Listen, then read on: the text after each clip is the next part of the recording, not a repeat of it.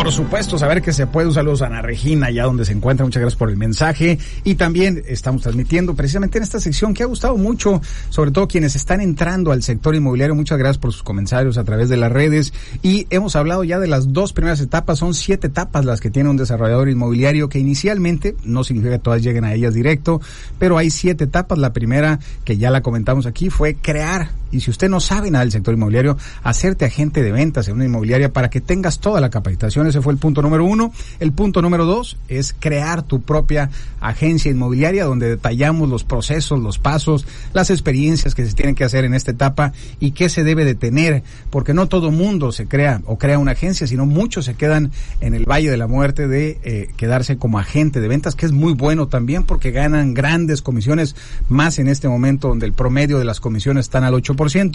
Y la tercera etapa, que es la del día de hoy, es ya una vez que te hiciste agente, ya una vez que creaste una agencia inmobiliaria, pues qué importante es comercializar viviendas. Ya tienes tu agencia inmobiliaria, ya sabes eh, lo que se tiene que hacer, ya tienes un equipo que comercializa viviendas, tienes una estructura y estás comercializando viviendas de otros. Es decir, le estás eh, eh, ganando comisiones a través de los ingresos que te dan las comisiones de otras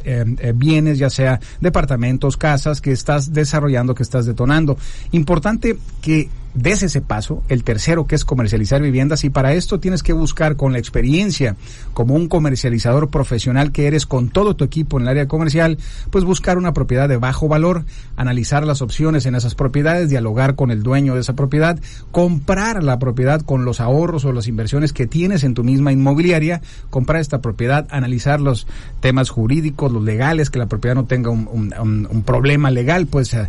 revisar el tema del escrow, entre muchas otras, es decir, revisar que legalmente la propiedad tenga la validez, la solvencia de que pueda ser legalmente vendible, posteriormente tomar, si es eh, necesario, un arquitecto para que remodele esto, esta, esta vivienda y principalmente lo más importante, no la remodeles completo, vete a baños, vete a cocinas, vete al, al closet, vete a la entrada, lo más importante es rediseñarla para de alguna manera poner la venta en una Después tienes que cuidar tus costos. Ah, si revisas los precios de tus zonas, de los vecinos, pues hay muchos sistemas ya tecnológicos donde puedes revisar estos precios, cómo está la zona y si es una oportunidad lo que estás comprando. Y tu equipo de ventas te va a ayudar muchísimo en que puedas detonar la venta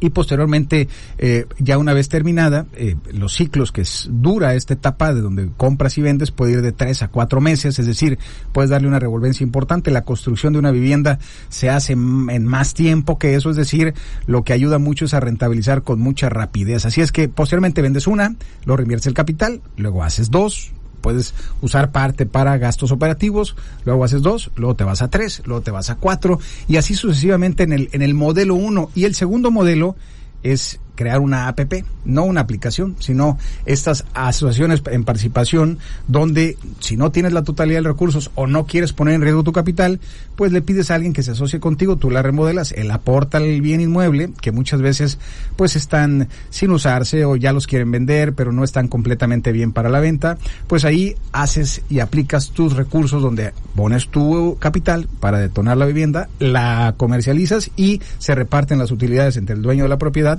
y lo que tú haces. Es decir, el, la etapa 3 es la de comercializar viviendas y lo importante es que tú puedas con tu experiencia, canalizar y hablar de la comercialización de viviendas. Y en la etapa 4 es donde tú construyes viviendas y eso lo hablaremos en el siguiente programa.